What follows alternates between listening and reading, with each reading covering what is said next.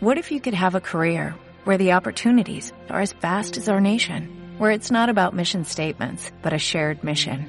At U.S. Customs and Border Protection, we go beyond to protect more than borders, from ship to shore, air to ground, cities to local communities. CBP agents and officers are keeping people safe. Join U.S. Customs and Border Protection and go beyond for something far greater than yourself.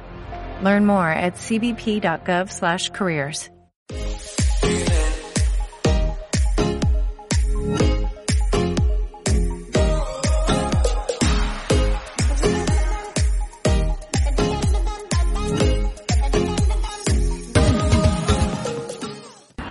bienvenidos. Entonces, por acá en Pecucín TV, bueno, esta vez lo vamos a hacer solamente en formato podcast, solamente lo vamos a dejar grabado por eh, audio por Spotify, así que ustedes puedan conseguir ese material por Singuna o por, eh, por, eh, por Spotify si obviamente solamente quieres escuchar. Ahora, si quieres verlo, no vamos a estar en YouTube por esta vez, vamos a simplemente dejarlo por IJTV en Instagram a través de contadorben.cl. Así que, eh, bienvenidos entonces a este, bueno, pequeña día que nosotros estamos teniendo el día de hoy. Una, un pequeño tema, digamos, de debate para nosotros extranjeros, pero para obviamente la comunidad chilena es un debate que es histórico, ¿ok? ¿Qué pasa obviamente con ese tema de la AFP? ¿Quién es el AFP? Y obviamente todo esto que eh, si bien nosotros los que tenemos tiempo y de repente aquellos que no y que han tenido la oportunidad más bien de eh, inmiscuirse más en la vida del día a día del chileno, sabrán que efectivamente entonces hay quejas bajo este sistema previsional. Eh, hoy quiero dar mi opinión basado en lo que yo pienso, en lo que siempre de una manera crítica, de una manera obviamente eh, imparcial, entendiendo varias situaciones y qué es lo que pueda ocurrir, cuáles son los pros, cuáles los contras de lo que pueda suceder con toda esta base entonces de lo que tiene que ver con esto de retirar o no el tema de la FP. Pero no antes chicos, ustedes saben que esto se escucha o se ve tomando algo. Yo esta vez no tengo cerveza, no quería tomar cerveza, voy a tomar de nuevo mi ron, ron que compré yo porque esta gente a mí no me patrocina como estos podcasts, pero en fin, eh, si ustedes están en casa, toma un té, toma una cerveza, toma lo que tú quieras tomar, pero efectivamente entonces acompáñame con algo y vamos a tomando entonces esto. Yo por acá les doy este sonido maravilloso y hermoso. Ok, ahí no se escucha, vamos a hacerlo de nuevo. Hay un tema ahí. ¿eh? Ahí no se escucha casi, pero bueno, en fin, está perdiendo la, la, cosa del corcho. Así que, nada chicos, vayan buscando ustedes su bebida. Saben que esto, esto es como si estuviéramos en un café hablando, charlando lo que efectivamente son problemas de la política, problemas de la sociedad, problemas de economía. Esto es básicamente donde, donde tenemos por acá. Eh, temas de lo que sucede, obviamente. Aquí con mi ron diplomático, yo no estoy esperando nada. Estamos esperando algo. Aquí esto es tema de postproducción, estamos en casa, esto es en vivo, así que no importa. Vamos a lo que nos importa entonces. Aquí, salud. Vamos entonces a lo que importa. A ver. El... ¿No se escucha bien? ¿Sí? ¿Se escucha? ¿Se no, no se escucha? Vamos a empezar a proyectar aquí. Y este... Sí, chan. Conchale. Vamos a empezar con la parte que es lo que nos plantea el proyecto. ¿Ok? Ah, vamos a desactivar los comentarios. Perfecto. ¿Por qué quiero desactivar los comentarios, chicos? Para que efectivamente me puedan escuchar, eh, pueden ver y los que me están escuchando, si quieren ver obviamente lo que estoy presentando, vamos a darlo así. Recuerden que sus preguntas las pueden dejar entonces en la cajita de acá, ¿ok? Y ustedes vamos, y al final vamos a hacer una ronda de preguntas y respuestas con todo esto. Aquí lo, importante es tomar unos 20, 25 minutos de explicar esto. Ahora bien, eh, lo primero que nosotros tenemos que tener en cuenta es que esto es un proyecto de ley que ya se aprobó a través de los diputados, que es un proyecto que permite entonces retirar el 10%, ese famoso 10% de la AFP, ¿ok? Eh, efectivamente, esto es algo que hay que traer un poquito a, con la connotación de lo que está sucediendo acá en Chile, que esto en sí a ver, la naturaleza de esto es una medida populista. Es algo que efectivamente se ha escuchado en, el sentir del pueblo. Las personas efectivamente han dicho reiteradas veces, quiero mi plata de mis pensiones porque tengo un problema ahora. Y no es, no es del tema de la pandemia, viene de mucho antes. ¿ok? Personas que probablemente eh, por una enfermedad grave o por la posible pérdida de su vivienda, claro, tienen ese dinero y quieren efectivamente tomar ese dinero, pero la constitución, en la forma en como el decreto en su momento en 1981 se instauró, eh, no permite que efectivamente los chilenos puedan retirar eso. Distintamente a nosotros, los extranjeros, que tenemos un poquito, un poco más de, digamos, cierta, este, excepciones por el hecho de ser extranjeros que nos permite entonces obviamente no cumplir durante esas normas o dentro de esas normas de la Constitución, pero que sin embargo no siempre se puede retirar el 100% o retirar alguna base. No soy un experto en eso, estoy investigando de eso, cómo se retira el tema de la FP. Ahora bien, eh, ¿Qué pasa? Hay dos medidas que están en competencia y eso es muy importante decirlo y eso es muy una parte muy, muy importante aclarar. ¿Cuáles son las medidas? Una, la parte populista, lo que entonces eh, el partido, digamos, de oposición, uno de los partidos, el Social Verde, establecía entonces poder permitir que se, se sacara este 10% de la FP. Me preguntarán muchos por qué el 10 no hay una razón. Nadie ha dicho, nadie ha explicado por qué un 10% es un 10%. Así que no, no sabemos para qué, para qué, por qué ese número, por qué uno más alto, por qué uno más bajo, es un 10%, punto. ¿Ok? Y, y hay ciertas normas que está, digamos, arreglando para que efectivamente se pueda llevar esto y no se pueda, y sea una base de límite y no exista una fuga de capitales, por así decirlo, basado en ese 10% como tal. Ahora bien, esa es la propuesta de la oposición. ¿ok? Hablemos de la oposición aquí, obviamente, contra el gobierno oficialista. El gobierno, por su lado, está entonces otorgando más bien entonces esto lo que se conoce como el apoyo a la clase media. Es decir, otorgar préstamos, otorgar créditos, también la posibilidad de postergar hasta seis cuotas o hasta seis meses de los créditos hipotecarios y también lo que se refiere entonces a la ayuda a los estudiantes bajo la carga o de rebajar la carga de la carga anual equivalente, el famoso CAE, para los efectos entonces de estos estudiantes y sus estudios universitarios. ¿okay? Eso es lo que básicamente están, digamos, eh, proponiendo el gobierno. Obviamente, obviamente, si a ti te hablan de préstamo, ¿qué vas a decir tú? Sabes que me estás endeudando más y eso fue lo que efectivamente sucedió. ¿Ok? No se habla de una responsabilidad por parte del Estado, es decir, bueno, vamos a ayudarnos en conjunto, yo te apoyo sin cobrarte intereses, bla, bla, bla, bla, sino que, ¿cómo lo tomó la gente? No, sabes que tú me quieres endeudar más, bla, bla, bla, bla, bla, bla, bla. Y en contra de un sistema populista, donde hay gente que efectivamente no está muy contenta con el tema del FP, no es un sistema perfecto, pero que si bien obviamente entonces prefieren que de esta manera así sea. ¿Por qué? Porque hablamos de mi plata. Pero en el avance, digamos, de esta explicación vamos a ver que no es solamente tu plata, es la de todos, efectivamente, donde nos podemos salir perjudicados por esta medida. ¿Ok? Entonces, básicamente, ¿qué plantea el proyecto? un retiro del 10% entonces de los fondos individuales de pensión por única vez. Aquí se habla de una única vez en el sentido en que eh, va a ser un retiro único por esta situación.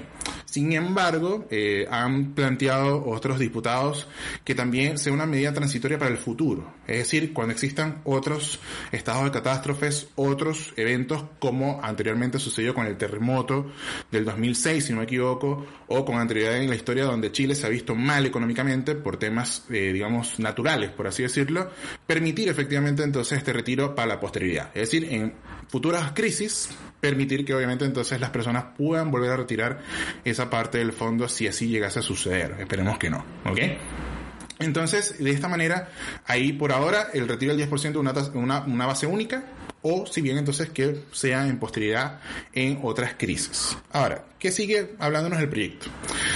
Dice, ok, perfecto, es ese 10%, pero ¿cómo funciona esto? ¿Cómo es que yo puedo retirar? ¿En qué es lo que se está basando el cálculo? Se dice que obviamente se define ese 10%, no sé por qué, como les comenté anteriormente, es un número que se estableció, y que eh, este retiro de este 10% eh, va a ser entonces entre un monto mínimo a retirar de 35 UFs, que para los efectos de la fecha estamos hablando de 1.4780 pesos, si no me equivoco, pongamos un millón de pesos, ¿ok? y un monto máximo a retirar entonces de 150 UFs, es decir, 4.300.000 pesos aproximadamente lo que se podría retirar. ¿ok? Esa es la base, digamos, como del retiro y obviamente en donde se comprende ese rango, es decir, entre un millón y 4.300.000 pesos. Ahora bien, si nosotros nos vemos en los casos de los extranjeros, nosotros, efectivamente la mayoría de nosotros los extranjeros que recibimos acá en Chile, tendremos nosotros efectivamente una base mínima de un millón. Es decir, si un 10% es un millón es porque yo tengo ahorrado 10 millones de pesos. ¿Es posible que eso suceda? Sí, efectivamente. Hay extranjeros, sobre todo en la comunidad venezolana, que tienen un poco más de tiempo acá en Chile, eh, de repente 4, 5, 6 o algunos excepcionales que tienen 10, 15 años acá en Chile y que efectivamente podrían cumplir ese monto o hasta sobrepasarlo. ¿Y qué va a pasar? Que obviamente ellos van a poder retirar esa base dentro, como les comenté, de ese rango de entre un millón a 4 millones 300 mil pesos. ¿Ok? Ahora, si nos vamos un poco más cerca, personas de repente como yo, que tenemos 4 años, 5 años, un poquito menos, y que de repente teníamos un sueldo en promedio, digamos, tipo clase media, porque ahí en estos días estaba viendo una noticia y este una de las diputadas decía que eh, una clase media en sí estaba en un millón doscientos mil pesos y, y mi esposa y yo nos miramos así como que, Betra, yo, ¿tú te sientes rica? No, yo, yo, me, yo no me siento rico. O sea, nosotros los dos, entre los dos, superamos el millón doscientos mil pesos, pero fue como que, ¿tú te sientes rica? No, o sea, yo no, yo no me siento rico, yo soy clase media alta, probablemente tú te sientes clase media alta o clase media, somos la clase media baja, baja, baja, baja, baja, baja, baja, baja. Así que, en fin, para mí, para los efectos, obviamente, esto es muy subjetivo la forma en cómo el Estado pueda, digamos, entender que es una clase media. Pero más allá de eso, yo en mi promedio de sueldo, en la mayoría de las personas profesionales, era 600 mil aproximadamente. Si yo veo hoy mi fondo, que no les puedo mostrar porque efectivamente es algo personal, pero mi fondo aproximadamente es de 4 millones 500 mil pesos. Es decir, eso es lo que yo he rentado o si bien he ahorrado más las rentas posibles que ha generado mi AFP. Es decir, si yo calculo mi 10%, estaría entonces en un 450 mil pesos y por lo tanto yo no estaría dentro de ese rango, dentro del mínimo. Muy probablemente ese va a ser tu caso. Pero que habla la norma también. Dice lo siguiente. En el caso que efectivamente ese 10% resulte menor a las 35 UFs, es decir, ese millón, se podrá retirar el resultado de dicho cálculo. Es decir, si yo quisiera retirar efectivamente mi parte de mi fondo, entonces estamos hablando de dos, eh, 450 mil pesos que yo podría sacar. Ahora, ¿qué pasa con otros casos? Bueno, son personas que muy probablemente están recién llegados, personas que han tenido lagunas. ¿Ok? Yo me he preocupado de no tener lagunas durante todo el tiempo que he estado activamente trabajando acá en Chile. Eh, de repente personas que por X motivo y razones no llegan entonces a superar ese, digamos, de repente, no sé, tener un monto muy sustantivo. De repente, no sé, mira, ¿sabes qué? Tengo 800 mil pesos en mi AFP, ¿ok? Tengo 800 mil pesos. Yo, si yo saco el 10% de eso, son 80 lucas, o sea, ¿para qué voy a sacar 80 lucas? Entonces, ¿qué es lo que me dice la norma? No. Si tu 100% de los fondos es menor a esos 35F, entonces tú puedes retirar la, totalidad. Es decir, en ese caso, esa persona podría retirar los 800 mil pesos de manera completa. ¿Ok? Y eso es básicamente lo que nos está diciendo la norma y que eso es por ahora. ¿Por qué digo por ahora? Porque efectivamente eso, es un proyecto. ¿Ok? Entonces, vamos a irnos con unos ejemplos que básicamente les acabo de comentar. A ver, un ejemplo A, una persona con un fondo de 4 millones de pesos, si eso es lo que tiene a través de su fondo de pensiones, calculamos el 10%, son 400 mil. ¿Qué pasa? Sus 400 mil pesos son menores al millón de los 35F, que es el mínimo a retirar, y en este caso entonces estaría retirando solamente esos 400 mil pesos. ¿Ok? hay una leve pequeño como interpretación de otros economistas que podría dar a entender, ¿ok? Que podría dar a entender, y eso también puede ocurrir, de que la norma entonces exija que el mínimo es un millón. Es decir, que si yo tengo 4 millones de pesos y mi resultado da 400 mil, entonces yo podría retirar el millón, aunque no lo cumpla. Sin embargo, eso no es lo que efectivamente dice el proyecto de ley, pero aún sigue siendo un proyecto de ley. ¿okay? Yo dudo que eso pueda suceder, por ahora sería como este escenario. Segundo ejemplo, una persona de repente que tenga mucho más fondo, X y razón motivo. 12 millones de pesos aproximadamente a través entonces de su fondo de pensiones. Al multiplicarlo por el resultado del 10 sería 1.200.000. Es decir, al ser 1.200.000 pesos mayor al mínimo un millón de pesos, entonces este podría retirar efectivamente el millón doscientos mil pesos. Otra de las cosas que no examina bien el proyecto es, efectivamente, ¿podría yo retirar el millón? Es decir, si mi cálculo efectivamente da un millón doscientos mil, pero yo no quiero el millón doscientos mil, sino que quiero sacar hasta un millón, ¿podría hacerlo? Efectivamente, la norma así se interpreta ya que se habla de hasta un 10% y no un 10% según la gramática legal. Así que obviamente tendríamos esa parte por allí. Y un ejemplo, el último que les comentaba en su momento, era, ok, ¿qué pasa yo si entonces mi fondo es 800 mil pesos? Claro, mi fondo es menor al mínimo a sacar, entonces efectivamente el Estado me podría a mí eh, permitir sacar entonces la totalidad de mi fondo. ¿Ok? Eso es lo que básicamente en los cálculos está hablando la norma. Ahora bien, no es solamente eso. Vamos a ir poco a poco y luego, les voy a resolver sus preguntas. Pero no antes, salud. Ah, para la calor y para aclarar la garganta. Sigamos por aquí. ¿Qué pasa? Ah, ok, Joan, yo decidí retirar. Quiero retirar mi plata porque tengo un apuro. Hay que ser conscientes. No todo el mundo la está pasando bien. Hay personas que lamentablemente se están viendo en situaciones muy, muy precarias. Y hay otras personas que no necesitan. Pero bueno, ya eso más adelante lo vamos a discutir. Joan, yo quiero retirar mi plata. ¿Cómo va a funcionar el retiro? Ok. ¿Qué plantea el proyecto? Dos pagos. Ok. Es un único retiro pero que se van a hacer en dos cuotas, en dos pagos. Un primer pago, ¿ok? Se va a solicitar entonces un 50% en un plazo que no debería extenderse en 10 días hábiles. Es decir, en 10 días hábiles la AFP tendrá que entonces destinar el pago correspondiente a este 50%. Joan, yo soy el ejemplo A saco mis 400 mil pesos. ¿Me van a pagar los 200 mil? En esa primera cuota, efectivamente. Ok, Joan. Joan, yo soy el ejemplo B. Quiero sacar el millón doscientos. Ok, te van a dar 600 mil pesos en una primera parte. Joan, yo soy el caso C, entonces quiero retirar el total. Ok, te van a dar los 400 mil pesos en un primer pago en la primera parte. ¿Por qué los 10 días hábiles? Porque es efectivamente el tiempo que tarda para liquidar las inversiones y esto es lo que la gente no está teniendo en cuenta. Hago un paréntesis. Este libro que están viendo ustedes acá, ¿ok? Realmente se ve al revés. Se llama Las AFP en 100 preguntas, ¿ok? Los editores son Marisa Cominetti y Manuel Fernández. Este libro se publicó en el 2018, si no me equivoco, ¿ok? Y este libro habla efectivamente de cómo nosotros, los mortales, podemos entender un poco más a las AFP, ¿ok? Y una de las cosas que dice efectivamente a través de sus 100 preguntas es de qué se compone ese fondo. Ese fondo individual de nosotros las personas, ¿ok? Se compone de nuestros ahorros, que nos sacan del 10% de atrás de nuestros sueldos. Y ahora también hay que hablar que hay ciertos independientes que a través de su declaración de renta también aportan a su fondo individual de pensiones, ¿ok? Hay que tenerlo muy en claro. Ahora, ¿qué pasa? Ese, ese, ese fondo individual que nosotros tenemos, cada uno, el Estado garantizó, a ver, no sé si me están escuchando, porque ahora me acabo de dar cuenta que se me había caído el micrófono. A ver, vamos a colocarlo por aquí. Ok, ya, ahora sí. Seguimos hablando entonces. Como les comentaba, ahora me lo van a escuchar un poco más cerca, cuando tenga que subir el volumen. Es que eh, ese, ese fondo, ¿ok?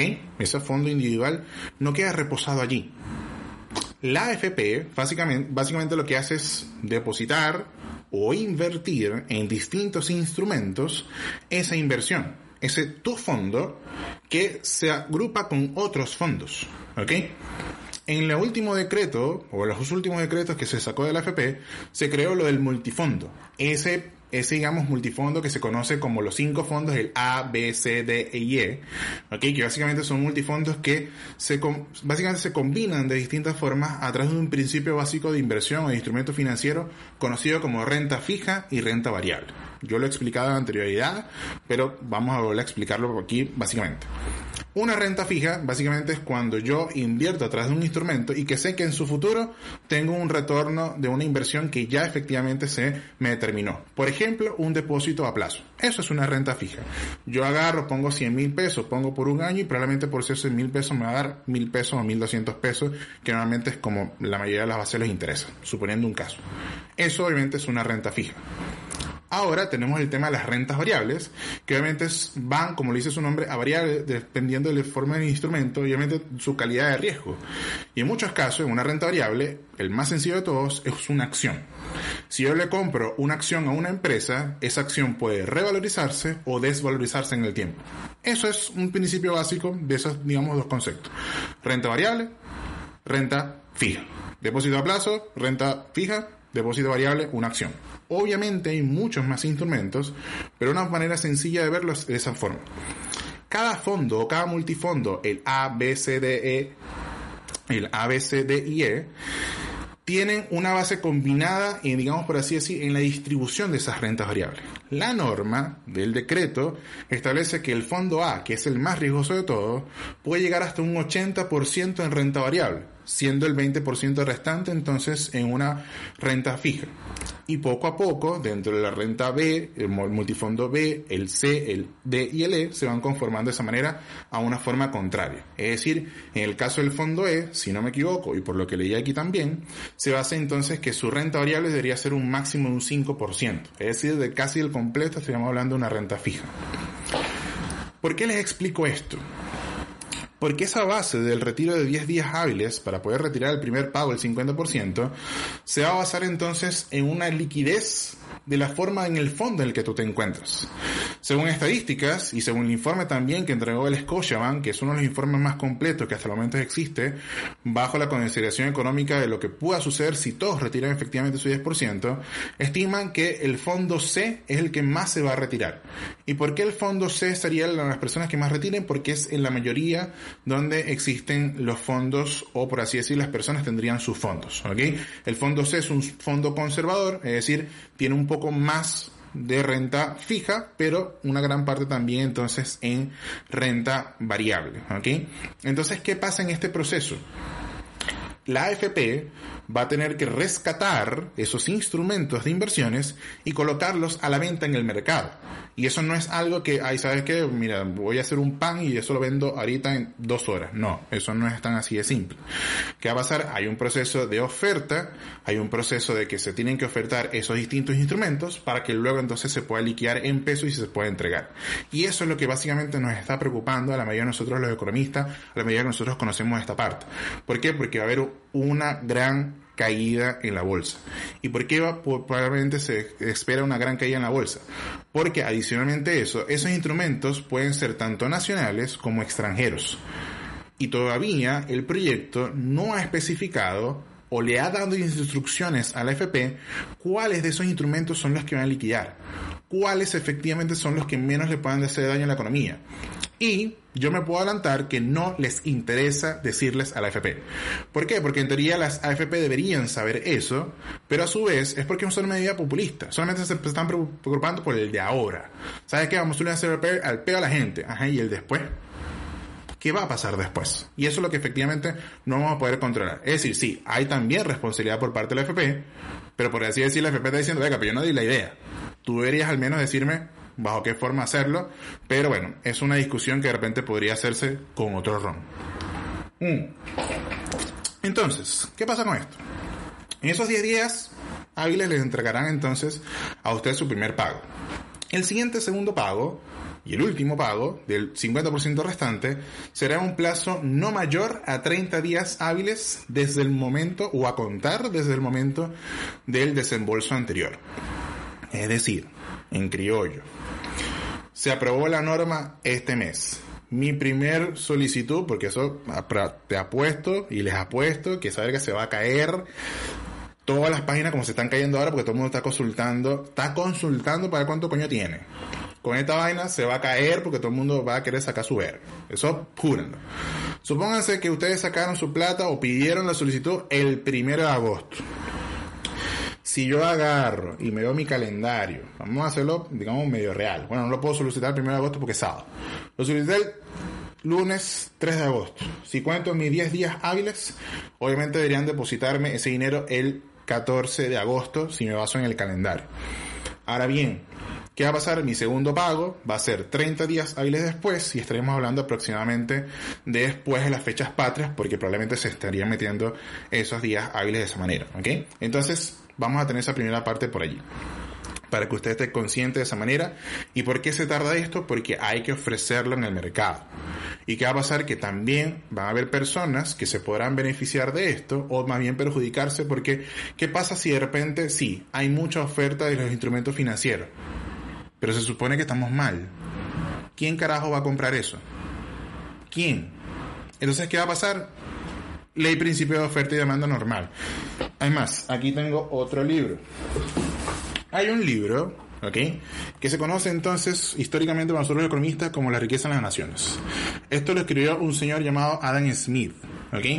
Y Adam Smith habla específicamente de cómo las riquezas en las naciones se comportaban en su momento, ¿ok? Este británico, que efectivamente funcionaba a la Unión, eh, o a, digamos, al Reino Británico, digamos, hizo este ensayo, por así decirle, de cómo se conformaba una economía. Y hay un principio que se llama el precio o la naturaleza del precio. Y la naturaleza del precio es simple. Si yo no puedo vender, yo empiezo a empezar a bajar, ¿ok? Empiezo efectivamente a bajar mi precio porque no estoy vendiendo, no está saliendo. Ahora, si efectivamente mi producto es demasiado demandado, obviamente entonces ocurre el efecto contrario. ¿Y qué va a pasar entonces en esa base? Va a ocurrir lo mismo. Si se supone que en teoría estamos en una crisis, no todo el mundo debería tener plata. ¿Qué va a pasar? Que no todas las empresas o no efectivamente las, las personas que puedan invertir no van a poder de repente comprar o se van a aprovechar efectivamente de que baje un poco más el precio para poder comprar eso. Ahora, ¿qué significa eso para nosotros? Los que probablemente queramos no retirar o que efectivamente sí queramos retirar. Que vamos a joder todas nuestras pensiones. ¿Y por qué nosotros vamos a joder todas nuestras pensiones?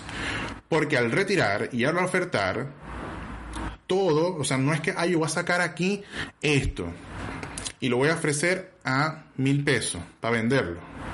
Y el resto que guardé no se va a afectar. No, sí se va a afectar. Efectivamente se va a afectar al proceso de retirarse. Obviamente en formas más complejas, no va a ser totalmente, pero sí va a haber un efecto de digamos, digamos, un efecto colateral por este retiro de manera masiva, obviamente, que esto es lo que se espera que va a suceder. Entonces, ¿qué va a pasar? No vamos a joder. Así literalmente. Y por eso que el Estado está apuntando a esto, pero yo le voy a explicar el por qué de repente no ganó. Simple. El creador, por así decirlo, que se le ha adjudicado de esa manera, de las AFP es José Piñera, actual presidente efectivamente de la República. Y como sabrán, ya el año pasado hubo una revuelta hacia él, efectivamente, por indistintamente a mí ya, o sea, en algún punto, mira, sabes que el tipo ha metido sus cagadas, también ha hecho sus cosas buenas, pero lamentablemente no ha podido llevar la situación y ahora más con el coronavirus fue peor todavía porque esto no, nadie tiene la respuesta completa o correcta, mejor dicho. ¿Y qué va a pasar con este efecto entonces al final? De que bueno, hay entonces un malestar popular, cultural, donde la gente dice, ¿sabes qué? Tú me implantaste o me implementaste de que mi retiro, mi plata y bla, bla, bla, bla, bla, bla, bla, bla, bla, bla. Es más atractivo entonces apoyar y aprobar el proyecto de ley que va en contra del padre creador de la FP. ¿Ok? Ahora bien, más allá de eso, que es un tema netamente político. ¿Qué no especifica el proyecto? ¿Qué es lo que yo considero que no especifica el proyecto? Esto es lo primero que debemos tener en cuenta, como dice el texto, que esto es una propuesta. Es decir, sí, los diputados efectivamente aprobaron con tres quintos que resultan de 93 votos a favor y realmente fueron 95 donde la bancada oficialista, parte de los diputados previamente del Estado, votaron a favor de la norma y hasta finalmente se aprobó. Esto igualmente tiene que pasar por varios trámites. ¿Y por qué? Porque esto es una reforma constitucional. Es decir, tienen que editar la constitución, tienen que reformarla específicamente para poder agregar de esta manera excepcional y por un, retiro de un estado de catástrofe, o si bien por una situación en, en, especial, por el tema de la crisis de la pandemia, puede retirarse entonces a través de retiro único este 10% de las pensiones. Es decir, esto no va a ser ya. Ahora, que probablemente le, le pongan todo el mechón para que obviamente salga lo más pronto posible porque hay necesidades, eso no se puede ocultar. Yo no digo que no todos tengan que retirar, o sea, o no nadie retire. Hay gente que si, si yo en lo particular tuve una situación de que no tengo cómo pagar la rienda, no tengo cómo para comer, que eso es lo peor todavía, yo no lo pienso, yo lo saco mi plata y ya está porque al final es un efecto individual. Pero ¿por qué estamos haciendo o por qué estamos haciendo este live o por qué estamos haciendo esta transmisión? Porque no todos tienen esa situación. Hay gente que gracias a Dios puede mantener su trabajo, hay gente que gracias a Dios puede mantener sus ingresos. No necesitas esa plata. Pero ¿qué va a pasar? Que la van a sacar igualmente. Yo no estoy haciendo un esfuerzo de, yo simplemente quiero dejarles aquí dicho, miren, ¿saben qué chicos? Esto es lo que va a pasar y ustedes toman su decisión. Simple. ¿Ok? Ahora bien, ¿qué pasa? ¿Qué cosas nosotros o yo, yo, yo, yo, yo, Joan Morán, especulo que puedan agregarse al proyecto de hoy por hoy que te enseñaron? Uno, que solamente va a ser un retiro único. Eso se espera que efectivamente así sea. Es decir, un retiro único. Es decir, esto es peor todavía que si una posible crisis más adelante, supongan eso sea un terremoto, Dios quiere que así no sea, pero un terremoto, me voy a echar ron al suelo, no sé si eso funciona, pero eso no va a suceder. Un terremoto, una crisis de alta eh, eh, intensidad que nos pueda dejar mal. Si yo retiro esta vez, en teoría no podría retirar esa vez, entonces hay que pensarlo bien. Esto es como pedir tres deseos a un mago. Eso se puede esperar que suceda. Dos, que solo sea para los que acrediten efectivamente una caída parcial o total de sus ingresos. Eso también tendría un poco más de lógica. Es decir, ah, mira, sí, yo efectivamente me quedé sin empleo, estoy suspendido, o me votaron, o mira, yo soy trabajador informal y no puedo vender. Mira, sabes que eh, mi empresa cerró y quedé en bancarrota. Ok, entonces saca tu 10%, o también se espera que podría subir el monto si fuese el caso. ¿Ok? Eso también se especula que pueda suceder. Tres, que exista una, posible devolución, es decir, que se, establezca como un efecto de préstamo que yo lo especulo, pero probablemente por la forma en cómo está configurado el proyecto, eso no pueda suceder probablemente, que, eh, ah bueno, vamos a darte el 10%, pero con el compromiso que lo devuelvas antes de tu jubilación, ¿ok? O en el momento de tu jubilación. ¿Para qué? Para que obviamente entonces todo se vuelva como la normalidad, eso sería como muy inteligente. ¿Para qué? Para efectivamente en el largo plazo recuperar lo que efectivamente se podría haber perdido en el tema de los fondos de inversión. ¿Okay? Así que eso yo es lo que especulo. Ahora, ¿qué pasa con extranjeros? Que muchas me han preguntado. Joan, ¿se podrá retirar con el carnet vencido? Yo especulo que a esto hacer una eh, reforma constitucional, esto va a ir por encima de lo que la AFP te pueda específicamente, eh, digamos, eh, solicitar al momento del retiro. ¿Y por qué? Porque esto no es algo que la AFP está, digamos, este, por así decir, eh, planteando. No, esto es algo del Estado, esto es algo del Senado, de los diputados, y que en caso de, aprobarse, de aprobarse, efectivamente entonces la AFP va a tener que hacer caso a la norma. Entonces, en teoría, los que estemos o los que están con el root vencido, o con su carne vencido, no debería haber problema y más allá de eso también porque entiendo que extranjería, igualmente apóyense con mi gran amigo Ricardo Martínez, él no responde de EMES, pero apóyense de él, muy probablemente, ok, con entiendo que extranjería otorga ciertos documentos para establecer que tú estás en un trámite de la permanencia definitiva o estás en un trámite de una prórroga de visa, qué sé yo.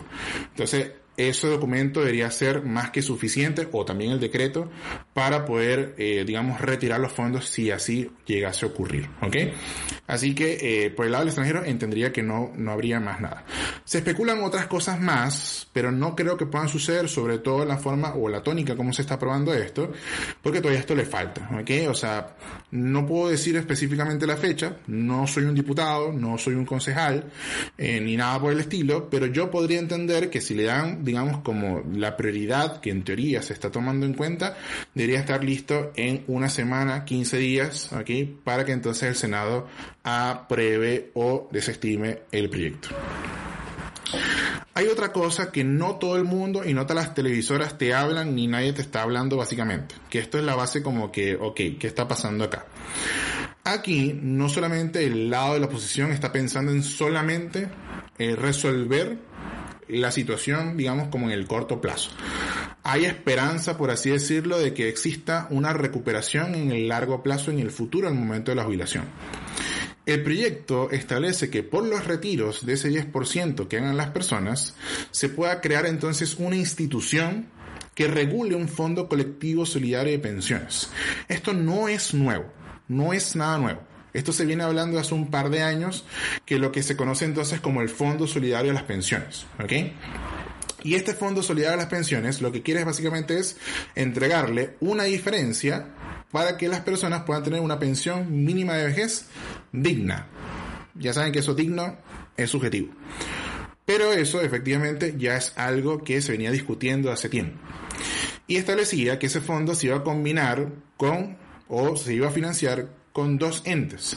los empleadores, los patrones, iban a tener un nuevo gasto de descontribución que se esperaba, si no me equivoco, fuera un 6% y se iba a aplicar un 0.6% por 10 años de manera gradual hasta llegar al cómputo final de los 6% para entonces ayudar a ese fondo colectivo y por el resto iba a ser entonces con gasto público por parte del Estado. De esa manera se había presentado ese proyecto, una reforma previsional que por, la, por los momentos quedó digamos, como estancada. O sea, le dieron pausa y que hicieron, bueno, agarremos esa idea y pongámosla aquí. ¿Para qué? En vez de hacer la diferencia, que es una idea mucho mejor que esta, en vez de hacer la diferencia sobre la pensión digna, no, ¿sabes qué? Vamos entonces a tapar ese posible 10%. Es decir, Estado y empleadores en conjunto van a poder entonces, a través de una organización autónoma, decir, mira, este 10% nosotros lo vamos a cubrir. Pero si ustedes ven las encuestas, y les comento y les, invito a que revisen las noticias y todo esto, en el Scotiabank, que es uno, como les comenté, uno de los indicadores más, digamos, exactos, por así decirlo, o los más acercados a la realidad de lo que pueda suceder, habla de lo siguiente. Vamos a ponerlo por aquí, eh, a ver si les puedo comentar. A ver. Ellos esperan que efectivamente si todos, si todos retiran, estamos hablando que probablemente se pueda retirar unos 38.200 millones de, pesos, de dólares, perdón. ¿Ok? 38.200 millones de dólares. Eso es demasiada plata y solamente basando en un cómputo simple. Se espera de que al menos, ¿ok? De, digamos, de la, de la población que hoy por hoy es afiliada a la FP, al menos 5 o 7 millones de personas puedan retirar esa base. Si en promedio las personas pueden retirar entre 500, 600 o el mismo millón, ahí saquen ustedes sus cuentas. 5 millones o 7 millones de personas que puedan retirar esa base. ¿Ok? O sea, eso es plata, ¿yo? Plata, plata, plata. Entonces, en conclusión, ¿qué puede pasar si retiramos entonces todo el 10%? Todos. Todos retiramos el 10%.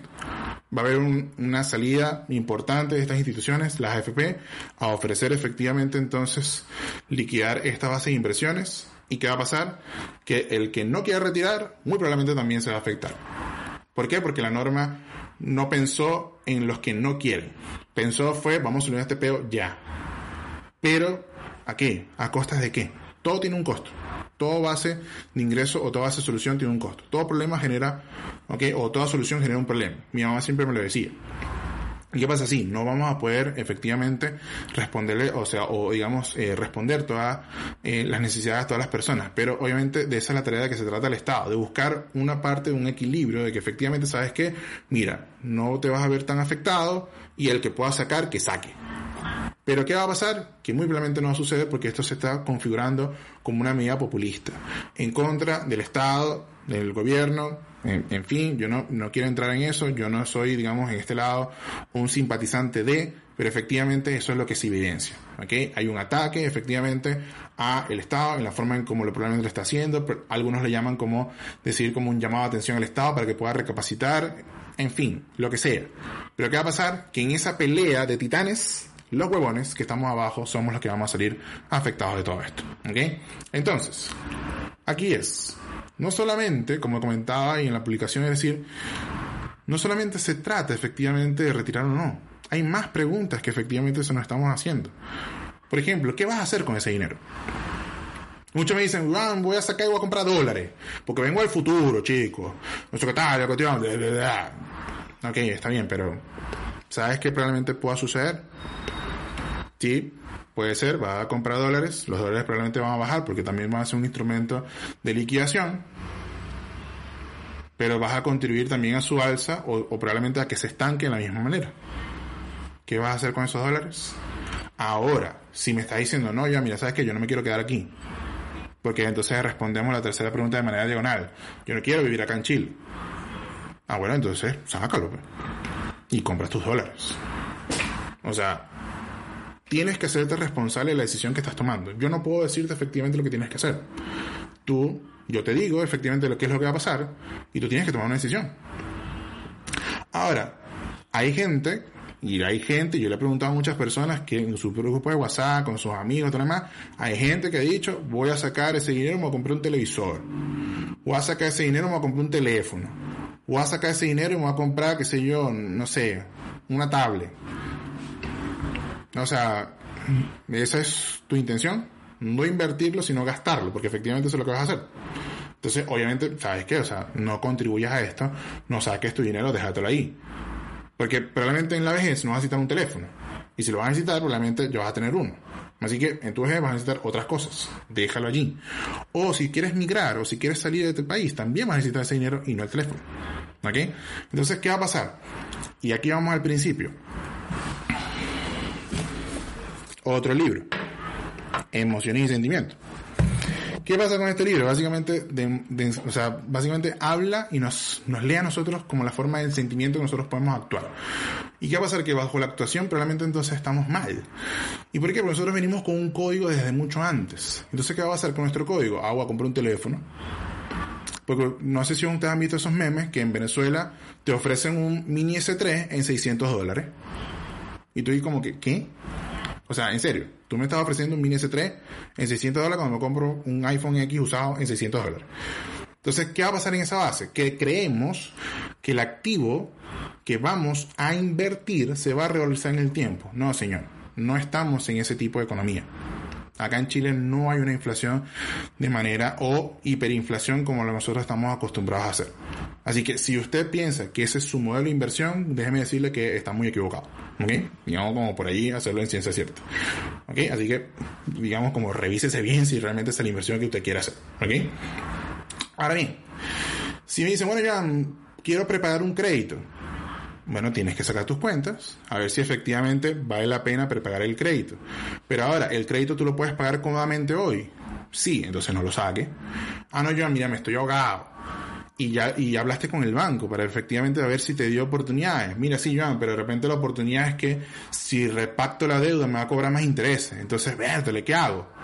Ah, bueno, entonces de repente saca tus cuentas y tú verás. Ah, Joan, sí, saco entonces el dinero. Ah, bueno, saca el dinero y pague y prepague su crédito. Y obviamente va a estar un poco más tranquilo.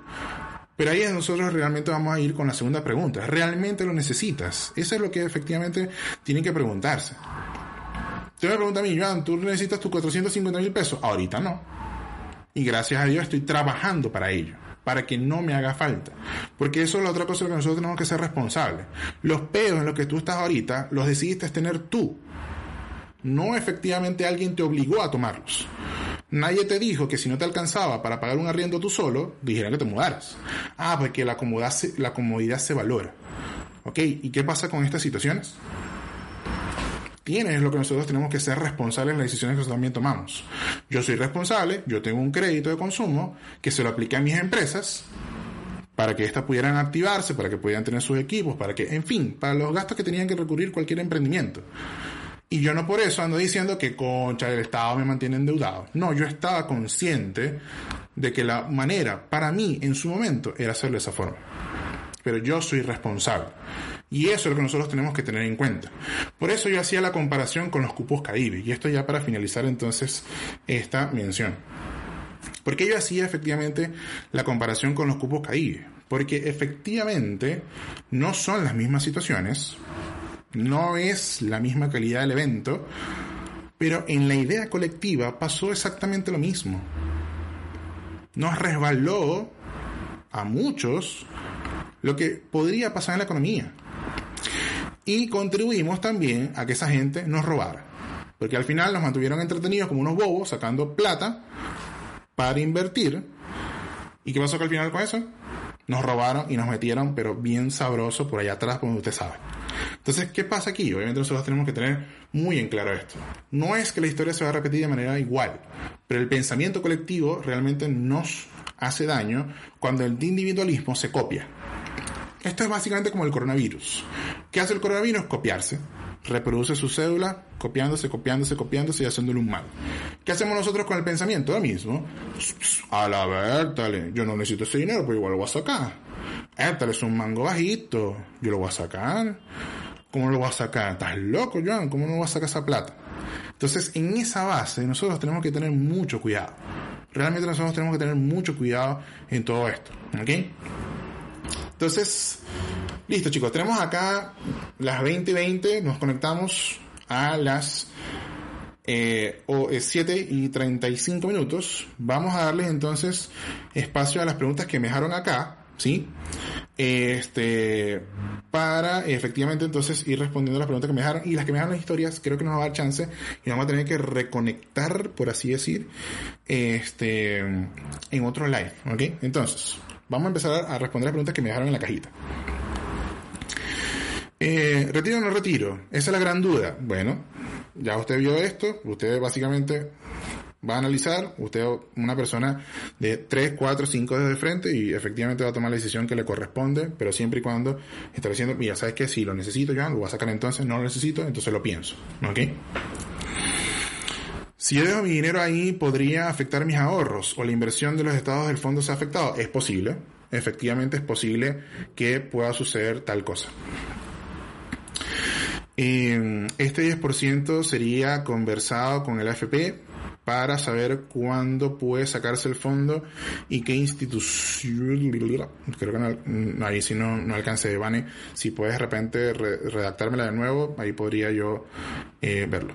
Me voy de Chile, lo saco. O sea, este es su plata. O sea, ¿qué le puedo decir? Profe, el creador de la FP no fue Sebastián Piñera, sino su hermano José Piñera. Perdón, redacto ahí y, digamos, hago mi, eh, digamos, mi corrección pública. Efectivamente fue su hermano José Piñera. No el actual presidente, pero al final es familia y lo, lo, vinculan de la misma forma. Se puede presentar como una alternativa para invertir en renta variable. Claro, hay, hay algunos que dicen, bueno, sabes, Joan, mira, que ese es el otro pensamiento. Venga, yo, yo puedo saber más invertir mi dinero que las FP. Ah, bueno, usted tiene los conocimientos para hacerlo.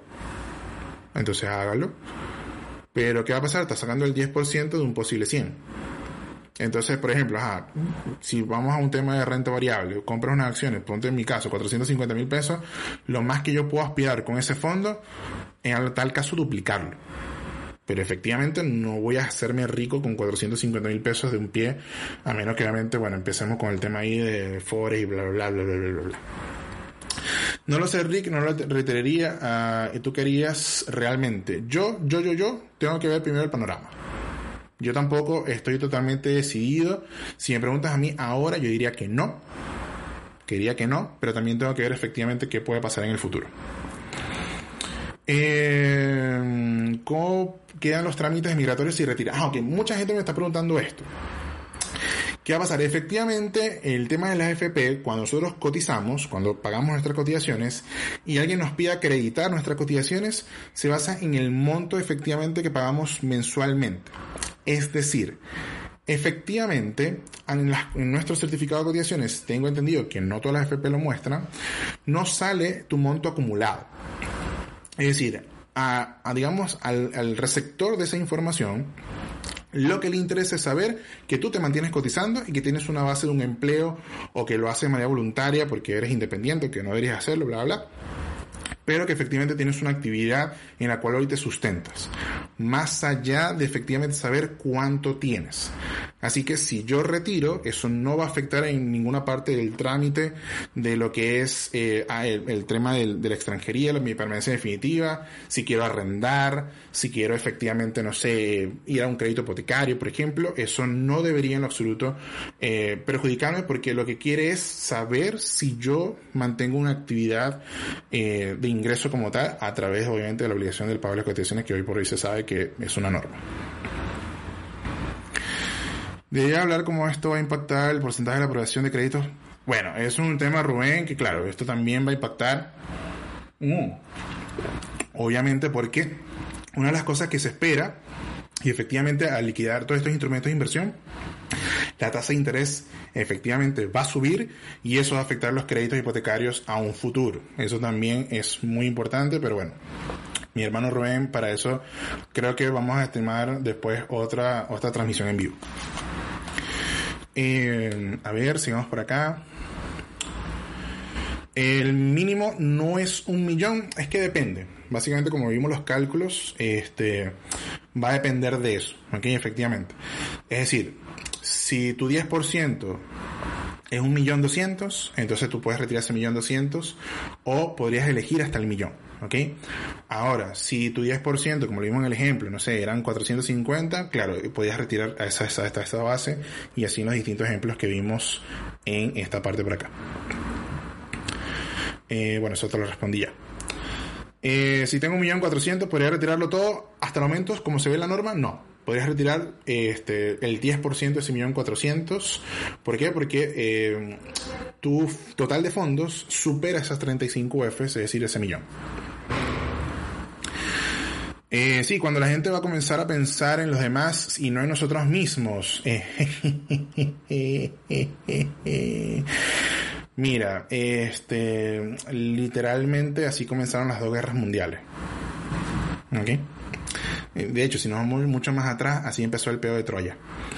¿En qué afectaría la economía del país si se supone que ese dinero es mío? No, no es tuyo solamente, es de todos. O sea, ¿qué pasa en un fondo de inversión literalmente? Está tu plata, está mi plata, está la plata, básicamente todos los que estamos acá, en, distribuida en distintos fondos, y cuando tú sacas tu plata, afecta mi plata.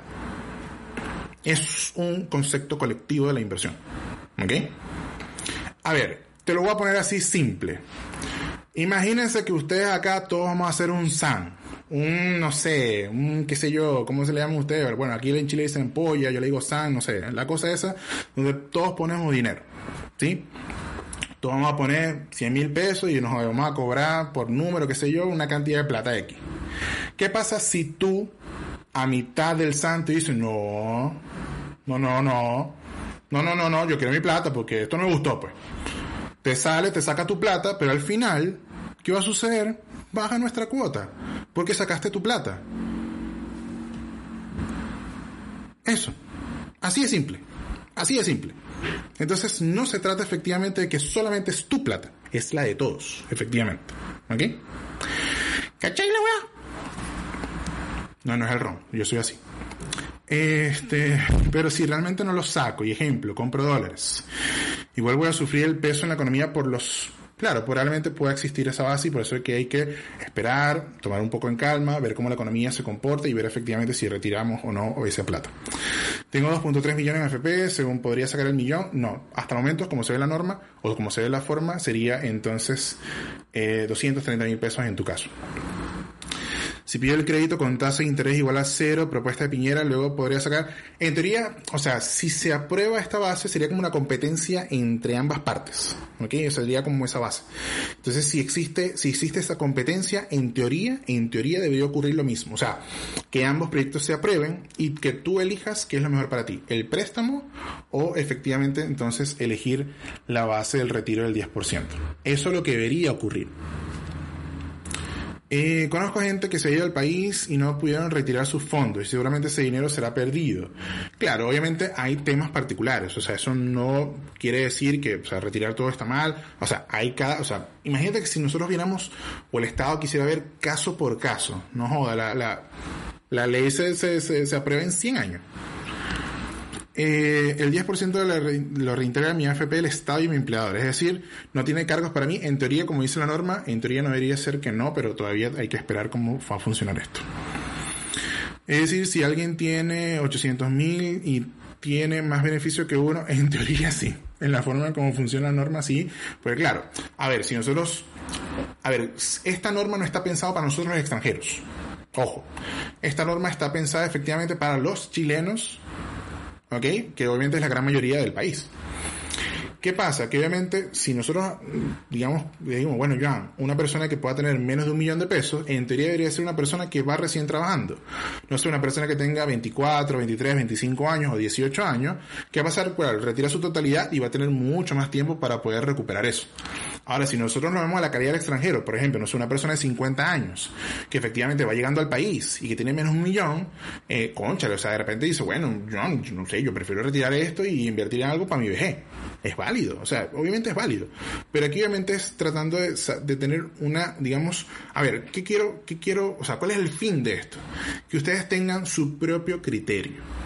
Que no vayan ustedes como manada de aves, manada de antílopes, ay, ahí viene, vamos a correr todo, vamos a atacar, sacar toda la plata. No, ten tu propio criterio. Tú eliges. Yo no te tengo que decir por qué tienes que hacer. Mi tarea es decirte qué es lo que puede pasar, qué es lo que efectivamente puede suceder y tú eliges. Así es simple. ¿Ok? Eh, a ver, que las pensiones sean una responsabilidad individual, por supuesto. Por supuesto. Eh, mi hermano se fue, eh, se fue, no les dieron, mm, mi hermano se fue y no les dieron eh, siendo profesional. Así que saquen su plata, el futuro, eso en Venezuela, bueno, mm, ahí se respeta tu comentario. Y si lo saco para hacer más cursos, este, no, no, no, no, no. Usted tiene que utilizar, no digo que no es una inversión para mí, pero no quiero ser el culpable de la contribución de eso. Capaz serán los mismos políticos que se aprovecharán de la baja de los activos para especular. Bueno, bueno, esto es posible. Solamente el golpe que va a tener la economía si todos sacan el 10% en los dos primeros meses. Brutal, brutal. Sabía que el ejemplo del sal, claro, eso viene. O sea, es que eso, esa, es la, esa, esa es la parte más lógica de una inversión. Eh, si saco el 10% ahora, cuando me vaya de Chile puedo sacar el resto. En teoría sí, porque esto no va a perjudicar nada nuestro, digamos, nuestra forma como extranjeros. Es decir, esto es una medida transitoria, esto es solamente por el ahora, en teoría, hasta los momentos, y por lo tanto no debería este, tener una base más allá de. ¿Ok? Eh. Chicos, miren, mm, vamos a hacer algo. Yo tengo que cortar acá, efectivamente, bueno, luego hago unas- unos efectos de producciones, pero nos están quedando cuatro minutos. Sé que el tema está muy interesante. Vamos a cortar aquí y luego retomamos de nuevo un segundo live para responder todas las preguntas que probablemente tienen, ¿ok? Así que, este, bueno chicos, vamos a hacer aquí un pequeño efecto. Acabo de editar porque, bueno, hay un tema de producción aquí. Ustedes saben que eh, yo soy el que produzco. Ustedes saben que yo soy el que está todo aquí.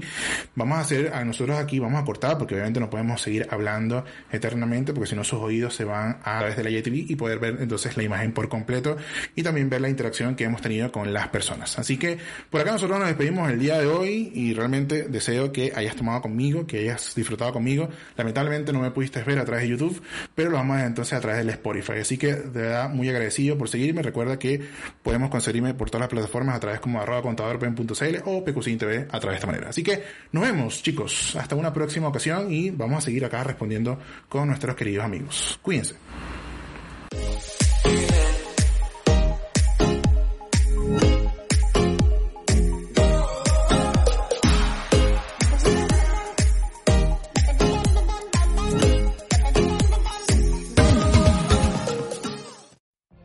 What if you could have a career where the opportunities are as vast as our nation, where it's not about mission statements, but a shared mission? At U.S. Customs and Border Protection, we go beyond to protect more than borders, from ship to shore, air to ground, cities to local communities. CBP agents and officers are keeping people safe. Join U.S. Customs and Border Protection and go beyond for something far greater than yourself. Learn more at cbp.gov/careers.